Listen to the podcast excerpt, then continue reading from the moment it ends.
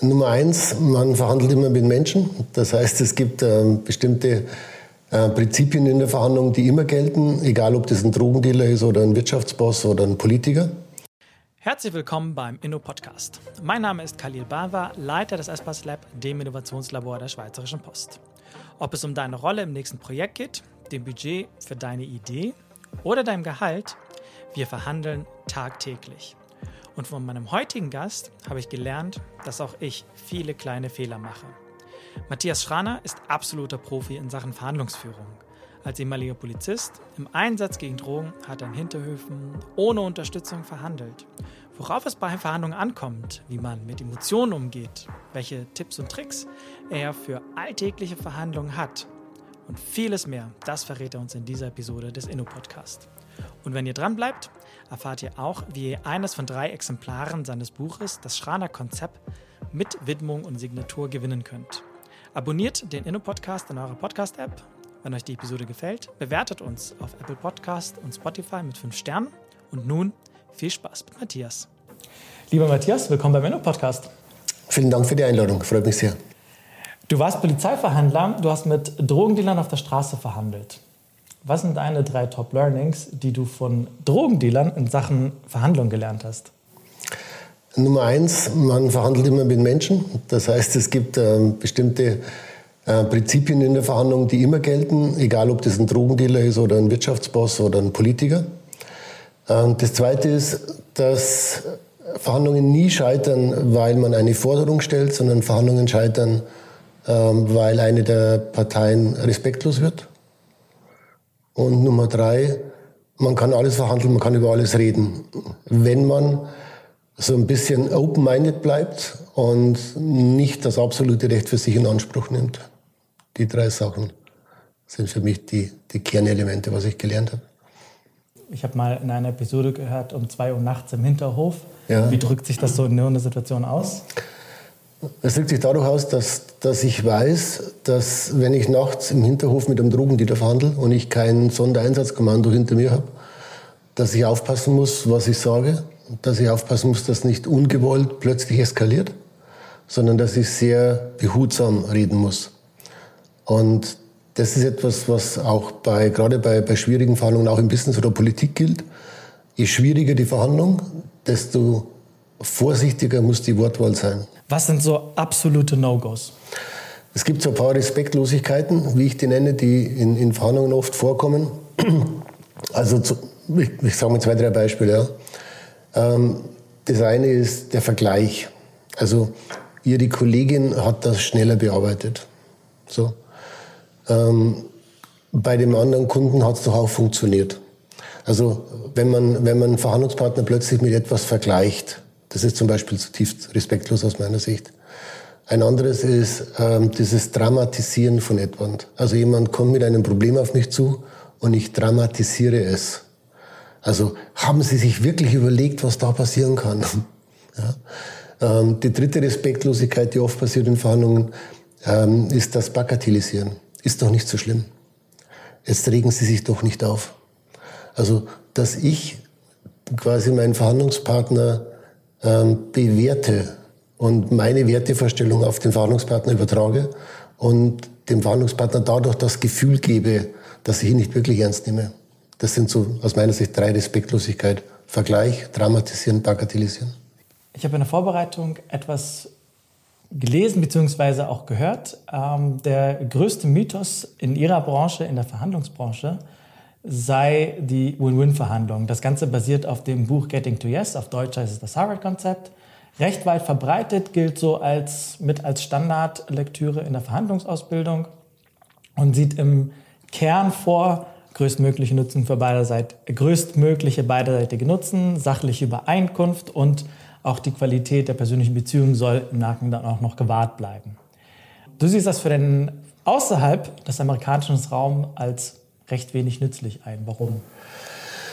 Das Harvard-Konzept, also ist ein sehr gutes Konzept, ist ähm, weltweit natürlich auch ähm, sehr stark verbreitet und, und auch, auch ähm, wird, wird gerne benutzt. Es braucht eine Grundlage dazu, nämlich dass beide Parteien tatsächlich der Meinung sind, dass beide Parteien ein besseres Ergebnis bekommen, wenn sie gemeinsam an dem, an der Verhandlung arbeiten. Also wenn wir beide jetzt verhandeln, wir beide haben das gleiche Wertesystem, also wir haben das gleiche Verständnis von Fairness zum Beispiel. Wir beide kommen aus dem gleichen Kulturraum, wir sind gleich erzogen. Und wir haben beide, wir wissen beide, dass es für uns beide besser ist, wenn wir beide, ich sage es mal, die Karten auf den Tisch legen und gemeinsam zu einer Lösung kommen. Dann funktioniert's. Wenn wir aber aus einem anderen Kulturraum kommen, ein unterschiedliches Verständnis von Fairness haben, dann funktioniert's nicht. Weil wir dann in einen Modus kommen, wo vielleicht du dann denkst, du möchtest gegen mich verhandeln, weil du vielleicht eine bessere Position für dich witterst und dann sind wir gegeneinander. Also in a nutshell, wie es so schön heißt, ähm, ist ein sehr, sehr gutes Konzept, wenn beide mit dem gleichen Wertesystem ein, ein gemeinsames, gutes Ergebnis anstreben. Sobald einer glaubt, er könnte gegen den anderen gewinnen, dann ist unser Konzept besser. Und vermutlich ist, ist das eher der Normalzustand, dass man glaubt, in eine Verhandlung reinzugehen und glaubt, ich bin da besser, in einer besseren Situation. Also es kommt jetzt darauf an, wenn ich jetzt zum Beispiel in einer, also wenn, wenn ich in einer vertrauensvollen Beziehung bin, also mein Kollegin, Kollege oder so, wir vertrauen uns, wir arbeiten gut zusammen, dann komme ich ja nie in diese Sackgasse der Verhandlung, da komme ich ja nie in die schwierige Verhandlung, weil ich aufgrund der Beziehung zueinander ähm, jederzeit die Möglichkeit habe zu sagen, du, was machen wir jetzt? Wenn ich aber dieses Vertrauen nicht habe, dann ist unser Konzept aus unserer Sicht natürlich besser, weil ich dadurch in einen Verhandlungsmodus komme, wo ich sage, okay, der will eh gegen mich verhandeln und jetzt bin ich eben so achtsam, dass ich jetzt auch einfach aufpasse und nicht gleich an Win-Win denke und nicht gleich ähm, äh, Zugeständnisse mache, sondern dass ich sage, okay, der verhandelt gegen mich, ist ja auch okay, darf er ja. Und wenn der gegen mich verhandelt, dann schalte ich einfach um in den aus unserer Sicht normalen Konfliktmodus und sage, okay, der verhandelt gegen mich, jetzt verhandle ich auch gegen ihn und jetzt gucken wir, wer besser ist. Es gibt dabei auch Regeln. Also es ist wie ein Spiel, es ist wie ein Sport. Ähm, ich muss halt natürlich die Regeln kennen und mit den Regeln auch spielen. Das heißt ganz konkret, dass eine Verhandlungsführung hat nichts mit Tricks zu tun oder mit Manipulationstechniken oder so. Es ist einfach, der Bessere gewinnt. Vielleicht ein, ein konkretes Beispiel. Ähm, wenn ich in, jetzt beispielsweise in einem großen Unternehmen, einem Konzern, einer anderen großen Organisation was Neues anfangen möchte, jenseits von den etablierten Pfaden mal was Neues ausprobieren möchte, dann bringt das in der Regel mit sich, dass man mit dem eigenen Chef oder mit seiner Chefin oder den da drüber in irgendeiner Art und Weise in Verhandlungen eintreten muss, weil man die davon überzeugen muss, hey, ich möchte was anderes ausprobieren. Und solche Organisationen tendieren zumindest im Allgemeinen dazu, ähm, jenseits etablierter Pfade unterwegs zu sein, nicht unbedingt zu honorieren. Mal sehr diplomatisch formuliert. Ähm, bei einem Unternehmen wie der Post hat man es dann auch noch irgendwie in einem politischen Kontext mit politischen Plänen zu tun. Jetzt bin ich Innovationsmanager und möchte mal was Neues starten und komme in eine Verhandlung mit meinem Chef, seiner Chefin, mit politischen Umfelden. Worauf muss ich da eigentlich achten? Ein paar Sachen hat es schon genannt, darüber ja. hinaus. Also Nummer eins ist, was ist der Startpunkt der Verhandlung? Eine Verhandlung beginnt dann, wenn ein Konflikt sichtbar wird. Das heißt, ich möchte etwas von meinem Chef, Chefin, was die nicht bereit sind, freiwillig herzugeben. Das ist eine Verhandlung. Es gibt einen Konflikt. Und Konflikt, also Verhandlungsführung ist klassische Konfliktlösung. Ich habe einen Konflikt. Sag mal, du bist mein Chef. Ich will was von dir haben. Ich möchte ein neues Projekt machen. Ähm, was darf ich nicht machen? Ich darf nicht mit mir selbst vorverhandeln. Das machen leider sehr, sehr viele in unserem Kultur. Was bedeutet das Vorverhandeln? Ich mache mir Gedanken und sage, hm, ich glaube, das gefällt ihm nicht. Aber das ist doch gut, wenn man sich auf so ein Gespräch vorbereitet und das in Szenarien so durchdenkt. Nee, ist es nicht. Warum nicht? Weil ich in meiner Wertevorstellung äh, anfange zu raten. Das heißt, ich muss mit dir verhandeln, aber ich darf nicht mit mir verhandeln. Das sind so die Ratespiele, die so gefährlich sind. Weil dann komme ich nämlich ins Raten und dann sage ich, naja, also letztes Jahr war er auch schon mal gegen so ein ähnliches Projekt. Wahrscheinlich ist er diesmal auch wieder dagegen. Und gestern hat er mich auch nicht gegrüßt. Ich glaube, der mag mich eh nicht. Das heißt, ich komme in so ein Ratespiel rein und dieses Ratespiel ist falsch, weil ich ja in meiner Welt bleibe, in meiner, in meiner Bubble bleibe.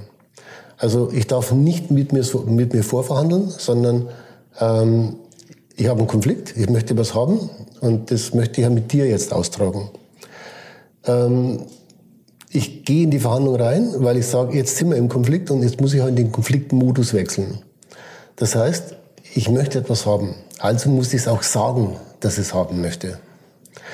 Und das ist etwas zum Beispiel, was viele Leute aus unserer Sicht falsch machen. Viele Leute warten zu lange ab, bis sie den Konflikt wirklich ansprechen. Also eiern rum und, und, und quatschen über andere Sachen, anstatt einfach zu sagen, was sie wollen. Der optimale Einstieg in die Verhandlung ist, dass man erst Gemeinsamkeiten betont.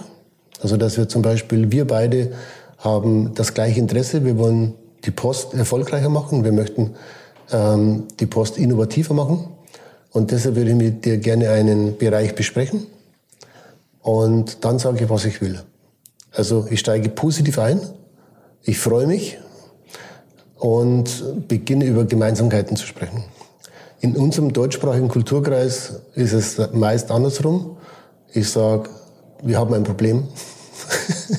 ich gehe negativ rein und ich sage, wir müssen verhandeln. Das heißt, ich, plan, ich bereite einen negativen Grund für die Verhandlung. Und dann wird es auch negativ. Was heißt, es wird dann negativ? Ich sage, ich habe ein Problem. Also ich, ich komme zu dir, du bist mein Chef. Ich komme und sage, du, wir haben ein Problem. Schwierig, ich würde ungern mit dir verhandeln wollen. genau, genau. Du hast jetzt schon keine Lust, mit mir zu verhandeln. Ja. Und siehst es vielleicht auch als Angriff, dass du als Führungskraft vielleicht etwas übersehen hast, dass du vielleicht zu spät reagiert hast. Ja. Also vielleicht ähm, hörst du raus, du bist schuld an dem Problem. Und schon sind wir in einer total falschen ähm, Gasse unterwegs, wo wir vielleicht auch gar nicht mehr wirklich rauskommen. Also deshalb der Einstieg muss, muss, muss positiv sein. Also gemeinsame Interessen. Wir beide haben die Verantwortung, das Unternehmen erfolgreich zu machen. Deshalb lass uns heute gemeinsam mal überlegen, ähm, wie wir hier eine Lösung finden können. Und dann sage ich, was ich will. Aber ich sage auch, was ich will. Ich eier nicht drum, sondern ich sage, ich habe ein Projekt, ähm, die Projektleitung, da bräuchte ich bitte drei Leute für ein halbes Jahr mit dem und dem Budget. Punkt. So. Ich sage, was ich will und jetzt kommt. Jetzt darf ich diese Forderung, die ich stelle, die darf ich nicht dadurch verwässern, indem ich sie gleich wieder rechtfertige. Also, was heißt das? Das ist, was machen fast alle falsch, das ist der Wahnsinn. Also, ich komme zu dir und sage, also, wir haben ein gemeinsames Ziel, wir wollen das Unternehmen erfolgreich machen. Und deshalb würde ich gerne mit dir heute ein, ein Thema besprechen. Ähm, ich würde gerne dieses Projekt jetzt weiterführen, bräuchte dazu drei äh, Leute fest in meinem Team und ein Budget von 100.000 Franken. Zum Beispiel, genau. Ja. Jetzt habe ich das gesagt und mache einen Punkt. Jetzt brauchst ja du so zwei, drei Sekunden zu überlegen, hm, was ist das für ein Projekt, was mache ich damit, geht das überhaupt? Also du musst ja ein bisschen überlegen. Du kannst ja nicht sofort was sagen. Und diese drei Sekunden halten die Menschen nicht aus. Also die sagen eine Forderung. Die Stille. Und jetzt kommt diese Stille von drei Sekunden, die du brauchst zum Nachdenken.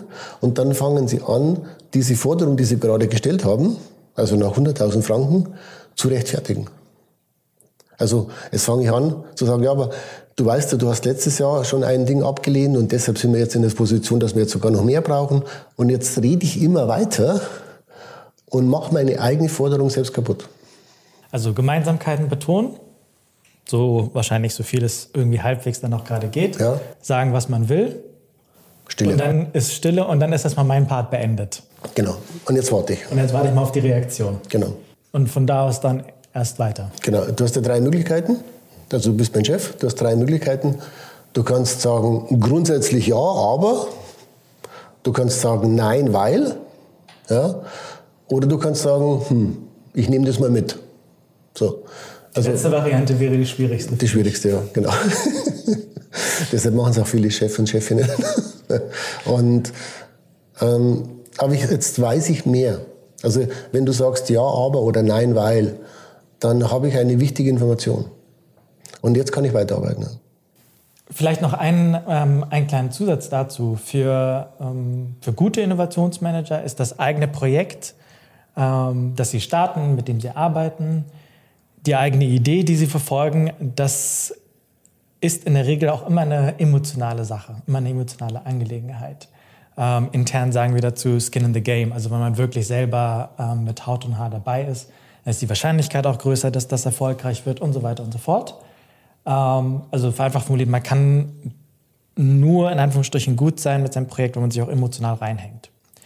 Jetzt habe ich in der Vorbereitung gesehen und gelesen und gehört, du sagst eher, naja, in Verhandlungssituationen lassen wir mal alle Emotionen mal komplett außen vor. Wie bekomme ich es hin, jenseits vielleicht von dieser drei Sekunden Stille auszuhalten, wie bekomme ich es hin, eigentlich in so einer Verhandlungssituation meine Emotionen außen vor zu lassen, wo es doch eigentlich gerade um mein, mein, mein, mein Projekt geht, mit dem ich ja mit Haut und Haar drin bin? Ist ganz, ganz spannend, was du sagst. Es sind zwei verschiedene Phasen, die, die komplett unterschiedlich sind. Die eine Phase ist die emotionale Phase, wo ich mit Herzblut, mit Skin in the Game jemanden dazu bewegen möchte, mit mir zu verhandeln. Das ist Phase 1. Also ich gehe zur Chef, Chefin und rede mit leuchtenden Augen, total fasziniert, ähm, energiegeladen von, den, von der neuen Idee, die ich habe. Dazu brauche ich Emotionen. Also da muss der Funke überspringen, da muss, da muss man spüren, äh, ich bin voll committed, ich bin dabei. So. Dann habe ich jetzt geschafft, dass du anspringst aus meinem Chef und sagst, okay, finde ich cool, cooles Projekt. Und dann sage ich, ähm, und dafür brauche ich aber 100.000 Franken. Und jetzt muss ich wechseln. Jetzt muss ich geistig wechseln können. Jetzt muss ich sagen, okay, äh, Phase 1 abgeschlossen, du bist quasi, du hast angebissen. Und jetzt muss ich geistig wechseln in diesen Konfliktmodus. Jetzt will ich 100.000 dafür. Und jetzt, und das ist echt schwierig, ja, zu sagen, okay, und jetzt, emotionale Phase ist vorbei, Jetzt möchte ich die 100.000. Und wie kriege ich diesen Switch hin, diesen geistigen Switch? Indem ich mich tatsächlich, also indem ich mir einfach immer vorstelle, bei jeder Verhandlung auf dieser Welt, egal wo ich bin, ja, sobald der Konflikt sichtbar wird, muss ich umschwenken können. Also sobald ich etwas möchte, was der andere nicht bereit ist herzugeben, oder wenn jemand von mir etwas möchte, was ich nicht bereit bin herzugeben, dann muss ich denken, okay, das ist der Starting Point für die Verhandlung und jetzt muss ich umswitchen. Also wenn meine Tochter kommt und sagt, ich will das neue iPhone, switche ich um. Dann switche ich um. Wenn meine Mitarbeiterin kommt und sagt, ich möchte mehr Gehalt, dann switche ich um. Also immer wenn ich merke, dass... Also wenn du mit einer Forderung konfrontiert wirst. Immer, genau. Sobald ich eine, eine Forderung auf mich zukommt. Aber wie macht man das dann? Ist ja. das irgendwie eine reine Übungssache? Ja, ich denke schon. Ganz, kann man lernen, ja. Äh, kann man lernen, indem man einfach sich einfach überlegt, wo bin ich gerade? Und immer wenn ich merke, da kommt eine Forderung, switche ich um. Ich stelle mir das recht mühsam vor. Ganz einfach. Ich finde es ganz einfach. Ich finde es einfach, ich finde es ganz einfach. Einfach zu also wenn ich etwas haben möchte, ist ja, ist ja, ist ja einfach. Also ich gehe jetzt, in, ich gehe jetzt in eine Verhandlung rein, ich weiß, ich möchte etwas haben dann bin ich ja selbst schon im Verhandlungsmodus. Also wenn ich selbst die Verhandlung anspreche, ist einfach. Wenn jemand auf mich zukommt und plötzlich 500, sagen wir mal, meine Kollegin kommt und sagt, sie möchte jetzt 50 Prozent mehr Gehalt haben, dann weiß ich, jetzt ist eine Verhandlung. Und jetzt muss ich umschwenken. Also ich finde es nicht schwierig. Und jetzt sage ich eben nicht, spinnst du oder so, sondern, sondern jetzt sage ich halt, okay, vielen Dank äh, lass uns für morgen einen Termin machen. Weil jetzt bin ich im Konflikt. Der zeitliche Aspekt scheint irgendwie ein recht relevanter Faktor zu sein. Super wichtig, super wichtig. Super, super, super wichtig. Die Frage ist immer, wann ist der richtige Zeitpunkt?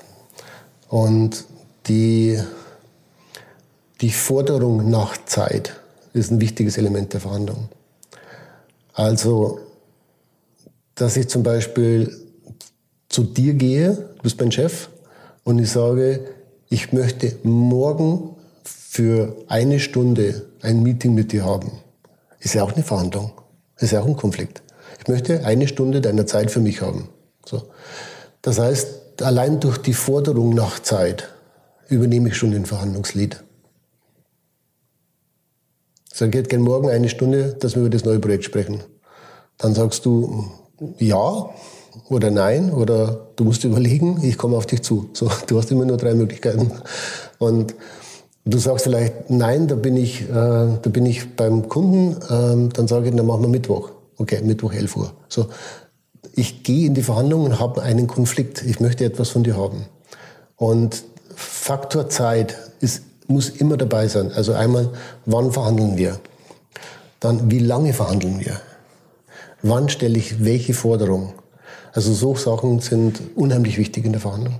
Vielleicht noch ein bisschen angeschlossen an dieses Szenario. Ich als Innovationsmanager will intern ein Projekt ähm, loslegen. Wenn ich loslege, an einer Idee zu arbeiten, brauche ich mindestens drei Menschen. Ich brauche jemanden, der die Idee antreibt und verkauft und dafür brennt. Ich brauche jemanden, der designen kann und ich brauche jemanden, der coden kann. So dieses Trio, das ist so das Minimum, was man in einem Startup oder auch in einem, in einem Konzern oder einer großen Organisation immer braucht. Man braucht immer diese drei Rollen. Sonst geht es fast garantiert schief. Ähm, und wenn man alleine loslegen möchte, zumindest bei, jetzt bei mir im Espas Lab, kommt man äh, alleine ohnehin nicht rein. Wie schaut das eigentlich in so einer Verhandlungssituation aus? Da scheint es irgendwie okay zu sein, wenn ich einfach komplett alleine bin. Die, die Frage ist nicht so einfach, wie sie aussieht, weil die, Fra die Frage ist tatsächlich, braucht es vor der Verhandlung eine sogenannte Sondierung. Die Sondierung dient dazu, den Konflikt vor der Verhandlung besser einschätzen zu können. Und das ist im Unternehmen ja sehr oft. Also, dass ich in, in, in einem sogenannten Vier-Augen-Gespräch, ähm, so an, am Kaffeeautomaten, dass ich bestimmte Sachen vorverhandle, also vorsondiere. Indem ich zu Kollegen A gehe und sage, du, ich habe da eine Idee. Was denkst denn du so grundsätzlich drüber? Dann gehe ich zu Kollegen B und sage, du, ich habe so eine Idee. Welche, was, hast, welche Fragen erwartest du denn, wenn wir jetzt mit dem zum Vorstand gehen? Welche, welche Stolpersteine könnte es da geben? Und dann frage ich Kollege C, du, ich habe schon mit, schon mit ein paar Leuten gesprochen, äh, wärst du dabei, mir da zu helfen? Sag doch mal. Das heißt, ich führe eine Sondierung, um vorzutasten, ob dieses Projekt dann auch wirklich die, die notwendigen Unterstützung bekommen würde. Ähm, ich dürfte so einen Fall nicht am Tisch verhandeln. Also am Tisch würde heißen, ich lade die drei Leute ein und dann sage ich alle mal hergehört, ich würde gerne das Projekt jetzt machen. Aber es wäre effizienter. Es wäre viel effizienter, aber die Gefahr, dass es schief geht, ist viel größer. Vielleicht ist das auch schon ein bisschen überholt äh, zu irgendeinem Maßen. Du hattest mal in einem, in einem, anderen Kontext von drei Rollen gesprochen: den Negotiator, den Commander und Decision Maker. Mhm. Brauche ich das immer noch in der Verhandlungssituation oder kann das auch immer einer alleine tun? Nee, um Gottes Willen. Nee. immer. Also, warum braucht man drei Rollen? Weil ich komme von der Polizei und es gibt bei allen Krisenstäben dieser Welt gibt's eine klare Aufteilung in diese drei Rollen, weil man einfach gelernt hat, dass in Krisen es notwendig ist, die drei Rollen zu trennen. Das heißt, es gibt einen Entscheidungsträger, es wäre also im Unternehmen klassisch der Vorstand, Vorstandsvorsitzender, der dann einfach sagt, wir gehen links oder rechts. So. Also das sind so die strategischen Entscheidungen. Was ist wichtiger für uns? Ist es Profit? Ist es, ist es Market Share? Ist es also einfach dieses, was sind die strategischen Ziele vom Unternehmen? Das muss ein Entscheidungsträger festlegen. Das ist der Decision Maker. Decision Maker, genau. Ähm, dann braucht jemanden, der einen Verhandlungsprozess steuert. Diese Rolle ist bei den meisten Unternehmen nicht besetzt. Also es gibt ganz wenig Unternehmen, die wirklich jemanden haben, der eine Verhandlung versteht und steuern kann. Also der die Fäden in der Hand hält, der die Informationen... klassischerweise so, ich weiß nicht, so ähm, M&A-Projektleiter, Anwälte und ähnliche? Wenn die verhandlungstechnisch auf der Höhe sind, dann wären das die. Wir merken halt, dass es oft sehr inhaltlich Top-Leute sind, aber nicht strategisch, verhandlungstechnisch Top-Leute sind. Also strategisch meine mein ich damit, wen, also wann beginnen wir die Verhandlung? Wann ist der beste Zeitpunkt? Wen schicken wir in die Verhandlung? Wer sollte im Verhandlungsteam sein? Welche Themen werden angesprochen? Welche Themen werden nicht angesprochen? Wann nehmen wir die Anwälte dazu? Wann dürfen die Anwälte nicht am Tisch sitzen? Also das sind so strategische Fragen, die ich klären muss. Das ist bei uns der sogenannte Commander, also jemand, der den Verhandlungsprozess steuert. das wäre klassischerweise wirklich ähm, ja, Head of M&A, Head of Sales, Head of Procurement. So. Ähm, und dann brauchst du jemanden am Tisch, der die Verhandlung führt. Also jemand, der tatsächlich ähm, ausgebildet ist, eine Verhandlung professionell zu führen. Also wie steige ich ein, wie stelle ich eine Forderung, wie handle ich eine irrationale Forderung der Gegenseite, wie gehe ich mit einem persönlichen Angriff um. Also wirklich hands-on am Verhandlungstisch. Das ist der, dieser sogenannte Negotiator. Was man nicht machen kann, man kann nicht strategisch verhandeln und am Tisch sitzen. Das geht nicht. Weil der Stratege, also der Commander, der hat diesen, diese Übersicht über die Verhandlung. Äh, der sieht das große Bild. Der Negotiator wird ab einem bestimmten Zeitpunkt in einer schwierigen Verhandlung, wir reden ja nur von schwierigen Verhandlungen, wird in einer schwierigen Verhandlung irgendwann emotional. Der ärgert sich. Ähm, der ärgert sich über diese Irrationalität der Gegenseite und kommt in den sogenannten Tunnelblick. Also mit zunehmender Stressdosis verringert sich die Wahrnehmungsmöglichkeit. Ich sehe bestimmte Sachen nicht mehr. Weil Hat ja evolutionär und wunderbar auch so geklappt. Muss ja so sein. Muss ja, genau. Und die Leute sehen da nicht dieses Wind of Opportunity. Also die sehen dann nicht, wenn das Fenster aufgeht, zu einer Einigung. Weil die schon so fokussiert sind auf diesen Vollidioten auf der Gegenseite und dann diese Übersicht verlieren. Und deshalb braucht es eben jemand für das große Bild, Commander, und jemand am Verhandlungstisch, der wirklich verhandeln kann, Negotiator.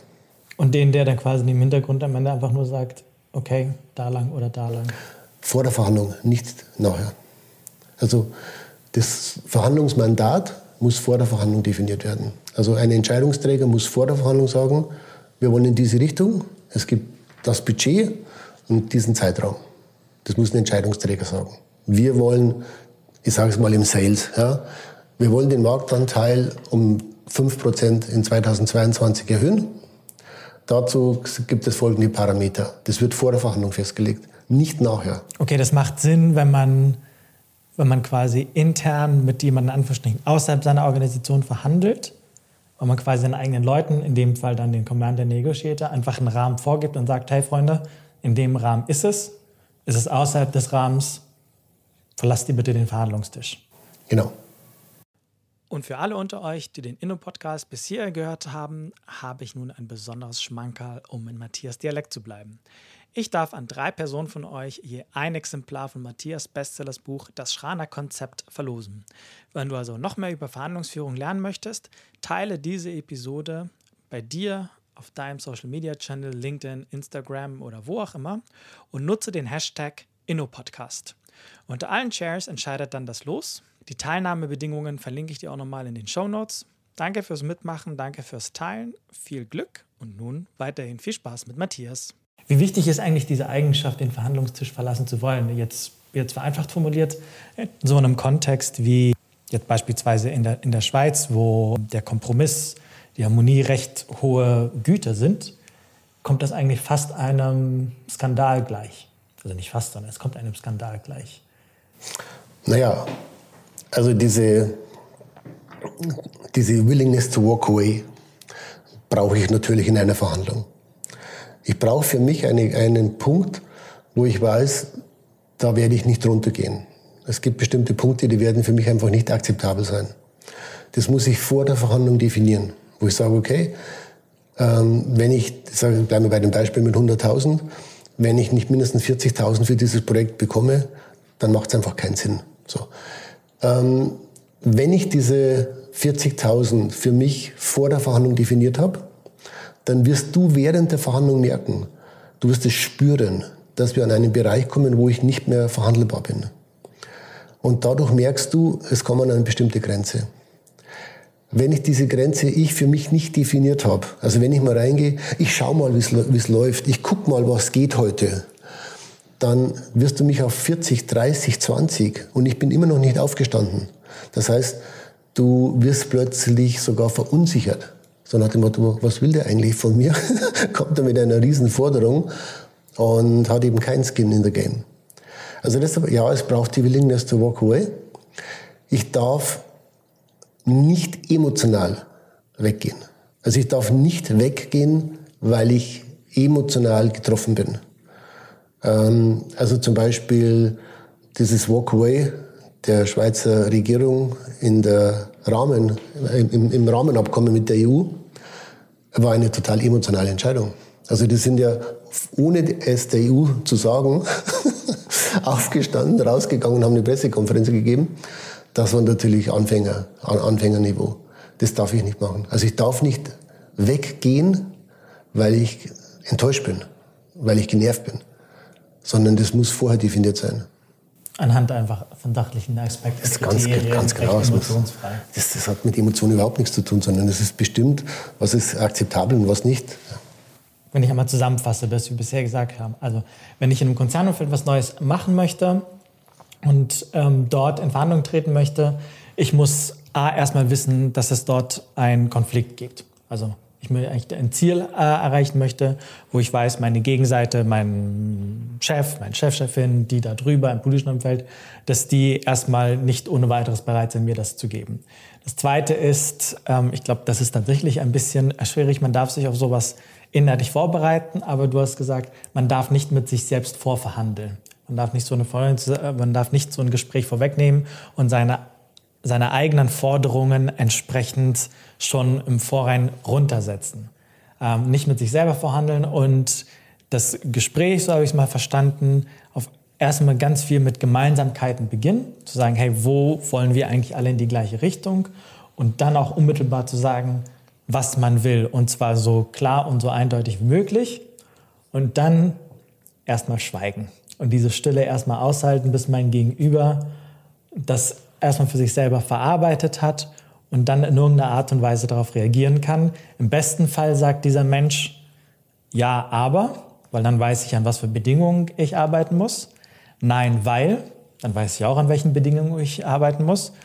Deine Empfehlung, aber auch für mich dann die schwierigste Variante ist, interessant oder spannend. Oder wir verhandeln dazu später nochmal.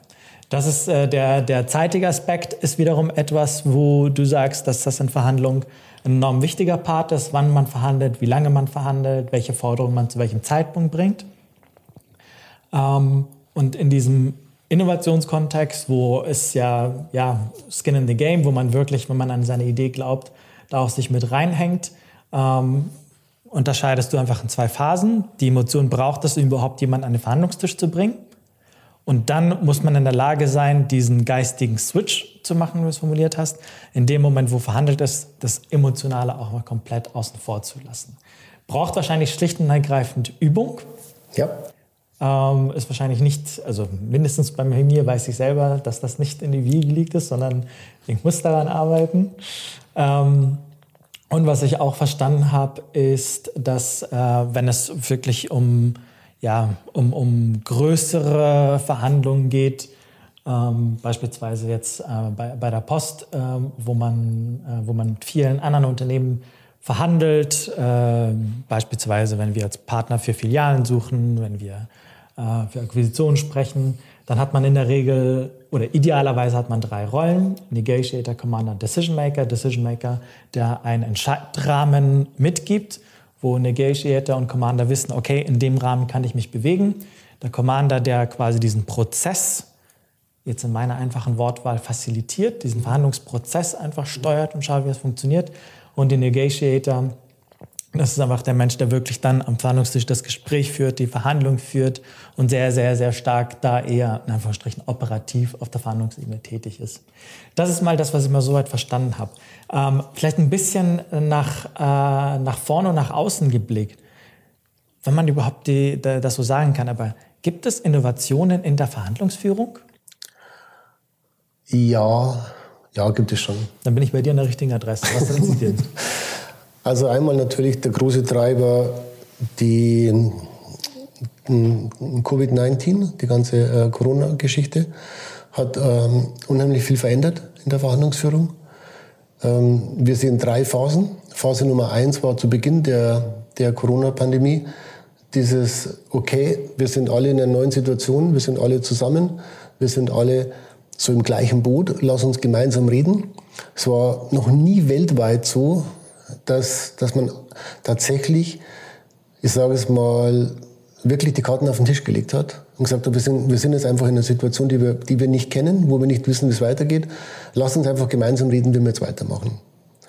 Ähm, war komplett neuer Verhandlungsansatz und hat auch super funktioniert. Also wir haben nicht eine Verhandlung gesehen, wo jemand den anderen dabei ausgenutzt hat, sondern es war wirklich, lass uns gemeinsam reden, wir müssen irgendwie eine Lösung finden, weil wir beide nicht wissen, wie wir weitermachen können. Dann war die zweite Phase, das war dann so Oktober letzten Jahres. Da war dann so, okay, wir sitzen nicht mehr im gleichen Boot, aber im gleichen Sturm. Ähm, das heißt, ich habe wieder Eigeninteresse, aber wir müssen wieder irgendwie weiterkommen. Es war noch ähm, gemeinschaftlich, aber schon mit Eigeninteressen. Und jetzt sind wir in Phase 3. Jetzt merken wir, dass es an die Existenz der Unternehmen geht. Jetzt merken wir, dass Eigeninteressen wieder wichtiger werden als gemeinsame Interessen. Und jetzt kommen wieder härtere Verhandlungen. Also wir merken ganz starke Preisveränderungen natürlich im Markt. Also gerade, also gerade so Raw Material und, und oder Automotive Semiconductor Krise und so. Also die Preissteigerungen waren ja normalerweise jedes Jahr so drei bis fünf Prozent in allen Bereichen. Und jetzt haben wir halt 25 bis 30 Prozent in allen Bereichen. Das heißt, die Verhandlungen werden jetzt dieses Jahr sehr viel härter geführt werden. Das ist die eine Innovation. Die zweite Innovation ist natürlich dieses digitale Verhandeln über Zoom, über Teams, über WebEx oder so, wo wir merken, dass natürlich bestimmte Informationen einfach nicht mehr geschert werden. Also wo man einfach merkt, dass bestimmte Informationen verloren gehen. Zum Beispiel welche? Die, die Informationen auf dem Weg zum Kaffeeautomaten, die gehen verloren. Also die Verhandlung am Tisch ist ja digital genauso möglich, aber in der normalen Verhandlung hat man ja doch dann die Phase, wo man sagt, komm, jetzt holen wir uns wieder einen Kaffee. Und wo man auf dem Weg zum Kaffeeautomaten dann sagt, du, was machen wir jetzt? Ja, äh, diese Information geht verloren. Die wird so ein bisschen aufgefangen durch LinkedIn. Da merken wir, dass ähm, immer mehr äh, unserer Kunden zweigleisig verhandeln. Also, LinkedIn? Mhm. Also ich würde jetzt offiziell... Weil man während der Verhandlung noch nebenher darüber chattet? Oder genau. okay. Ja, also offiziell im Teams-Meeting wären wir quasi per Sie und offiziell und so. Und nebenbei über LinkedIn würde ich dann chatten, sagen, du, was machen wir jetzt? Ja, weil es ja nicht sichtbar ist, auch nicht am Unternehmensserver. Das heißt, die Kaffeemaschine ist jetzt, hat jetzt LinkedIn übernommen. Dieses, ja, dieses informelle Abtasten so, ja, das geht jetzt über LinkedIn. Und Nummer drei ist mit Sicherheit die, die, äh, ja, die Globalisierung der Verhandlung, die Internationalisierung, die Diversity in der Verhandlung. Also es gibt immer noch gerade Schweizer Unternehmen mit alten weißen Männern im Vorstand, die mich dann rufen und sagen, Herr Schanner, wir haben da eine schwierige Verhandlung global zu führen. Und dann gucke ich in die Runde und sage, vergesst es einfach. Weil du kannst heutzutage keine globale Verhandlung führen, wenn du selbst nicht global denkst. Das geht nicht mehr. Weil man sich global denkt oder weil man sich nicht global, also sein, global sein Team aufgestellt hat? Das, nicht nur das Team, auch, auch der Vorstand muss global. Also Diversity ist für uns super, super wichtig geworden, weil du in der Vorbereitung der Verhandlung ganz anders rangehst. Viel, viel umfangreicher, komplexer, ähm, ganzheitlicher denkst, allein in der Vorbereitung schon. Und ich meine jetzt Diversity nicht nur Mann, Frau, sondern auch alt, jung und andere Kulturen. Also eben, eben, eben aus dem chinesischen Sprachraum, Middle East, Amerika. Das Amerika, wir haben vorher kurz darüber gesprochen in der Vorbesprechung. Äh, Amerika ist der Kulturraum, der von, von, von, der, von den Schweizern am stärksten unterschätzt wird. Ja. Also wir glauben ja, weil wir schon mal in Amerika waren und in, in Miami beim Surfen, denken wir, wir kennen die Amerikaner, aber gar nicht. Ja. Also amerikanische Verhandlungsführung ist von der Schweizer Verhandlungsführung am weitesten entfernt. Ich finde Schweizer und chinesische Verhandlungsführung sehr viel ähnlicher als Schweizer und amerikanische Verhandlungsführung. Ja. Also deshalb, Corona hat viel verändert, äh, digital hat viel verändert und ähm, globale Verhandlungsführung hat viel verändert. Und es werden die Unternehmen erfolgreich sein in der Zukunft, die komplett divers aufgestellt sind, also nicht nur im Verhandlungsteam, sondern auch im Vorstand, in Entscheidungsgremien. Es werden die erfolgreich sein, die Digitalisierung nicht als Problem sind, sondern einfach als wirklich ähm, unglaublich neue Möglichkeit, neue, neue äh, Ideen abzuschöpfen. Und es werden die Erfolge sein, die früh erkennen, dass die Verhandlungsführung jetzt sich verändert. Also die eben jetzt schon anfangen, Teams nach unserem FBI-Konzept, also Decision Maker, Commander, Negotiator aufzustellen. Und wir merken einfach, dass viele, viele Unternehmen noch nicht auf die neuen Herausforderungen vorbereitet sind. Also ein Beispiel zu ähm, Cybercrime ist das Geschäftsmodell der Zukunft. Ähm, nicht mal zwei Prozent der Schweizer Unternehmen haben einen Account für Cryptocurrency. Das heißt, wenn du jetzt erpresst wirst von, von Cybercriminals, was ja, also, was ja gang und gäbe mittlerweile, dann musst du irgendwann mal bezahlen. Und dann brauchst du ein, ein Konto für Cryptocurrency. Und wir stellen fest bei den Fällen, die wir begleiten, dass die Unternehmen kein Konto haben dafür. Aber so eine Wallet ist ja schnell erstellt. Also das dauert ja nicht eine Minute. Ja, ja, das Konto schon, aber die internen Regularien, bis du das Geld da drauf hast. Okay, das dauert länger. so was meine ich. Wenn, wenn, man bereit ist, wenn man bereit ist, das Geld auch zu zahlen. Ja, irgendwann musst du zahlen. Aber das ist eine andere Geschichte. Also, dann habe ich mal, äh, was ich jetzt äh, mitbekommen habe hinsichtlich Veränderungen, Veränderungstreiber, Innovationen in der Verhandlungsführung. Das eine ist ähm, die drei verschiedenen Phasen, äh, was Corona mitgebracht hat. Am Anfang mehr oder minder, wir sind alle in einem Boot und wir sind in der gleichen Situation und wissen nicht, was das hier bedeutet. Das zweite war, wir sind im gleichen Sturm, aber auf unterschiedlichen Booten, also das Eigeninteresse etwas mehr. Und jetzt in der dritten äh, Phase, wir sind jetzt Mitte Januar 2022, ähm, wo das Eigeninteresse wiederum bewügt, äh, überwiegt und es potenziell zu eher härteren Verhandlungen in diesem Jahr kommt. Ähm, einfach aufgrund von globalen Wertschöpfungsketten, die da irgendwie unterbrochen sind, ähm, weil dann einfach die Unternehmen jetzt über Pi mal Daumen äh, knapp zwei Jahre Pandemie äh, jetzt langsam wirklich an den Rand ihrer Möglichkeiten kommen und dadurch einfach Verhandlungen härter werden.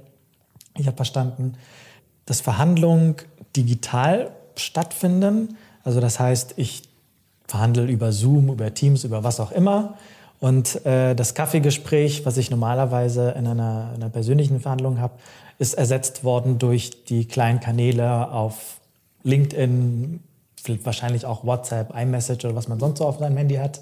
Ähm, und das Dritte, was ich verstanden habe, ist, dass ähm, Diversity etwas ist, was ein unheimlich großer Treiber von, von Veränderungen in der Verhandlungsführung sind und zwar, wie du es gesagt hast, nicht nur auf der Ebene Mann-Frau, sondern auch auf Jung, Alt, auf verschiedene kulturelle Hintergründe.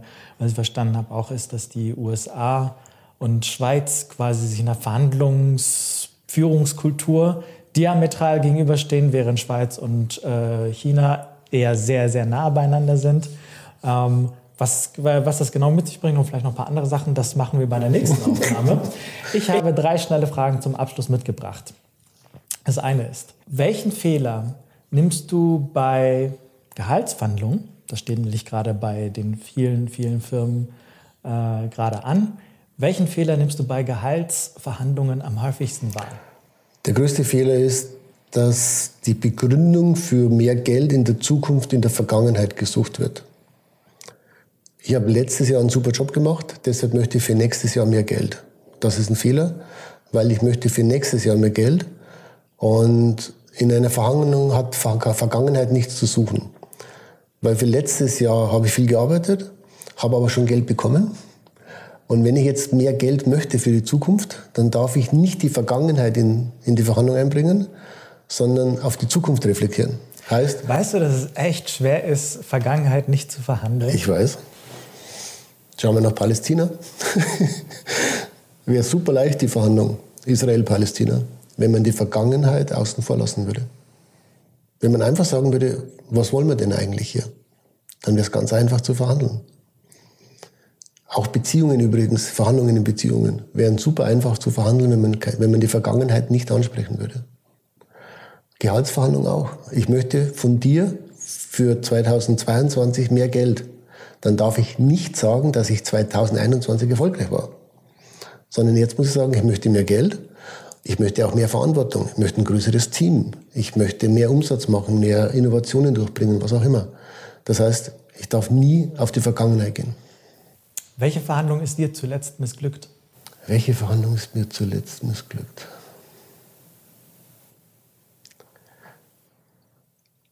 Also ich habe ein anderes Verständnis von, von Verhandlungsführung, glaube ich, als die meisten Menschen. Ähm, wenn ich mein Ziel nicht erreiche, dann ist es für mich keine Niederlage, sondern die rationale Entscheidung, eben das Ergebnis nicht zu, zu Also nicht zu einem Agreement zu machen, sondern eben mit einem Disagreement wegzugehen. Also wenn ich zum Beispiel sage, ich möchte jetzt, ich sage es mal, die Post möchte mich buchen für einen Vortrag. Und ich sage, ich möchte 100 Franken haben für den Vortrag und die Schmerzgrenze ist 50 Franken. Und das sagst du als Vertreter der Post, wir können aber nur 40 Franken bezahlen. Dann haben wir ein Disagreement. Aber das ist für mich keine Niederlage, sondern es ist eine strategische Entscheidung von unserem Unternehmen zu sagen, für 40 machen wir keinen Vortrag. Deshalb gibt es für mich selten Niederlagen in Verhandlungen, weil es habe einfach meine, das Ziel ist nicht erreicht worden und dann gibt es ja diesen Spruch, we, we agree to disagree. Also das heißt, das Dis Disagreement ist besser als das Agreement. Und deshalb für mich gibt es gibt's kaum Niederlagen in Verhandlungen. Fehler, muss ich sagen, bitte, ich möchte jetzt nicht super arrogant rüberkommen, aber so richtige Fehler passieren mir nicht mehr. Aber ich mache auch seit 30 Jahren nichts anderes.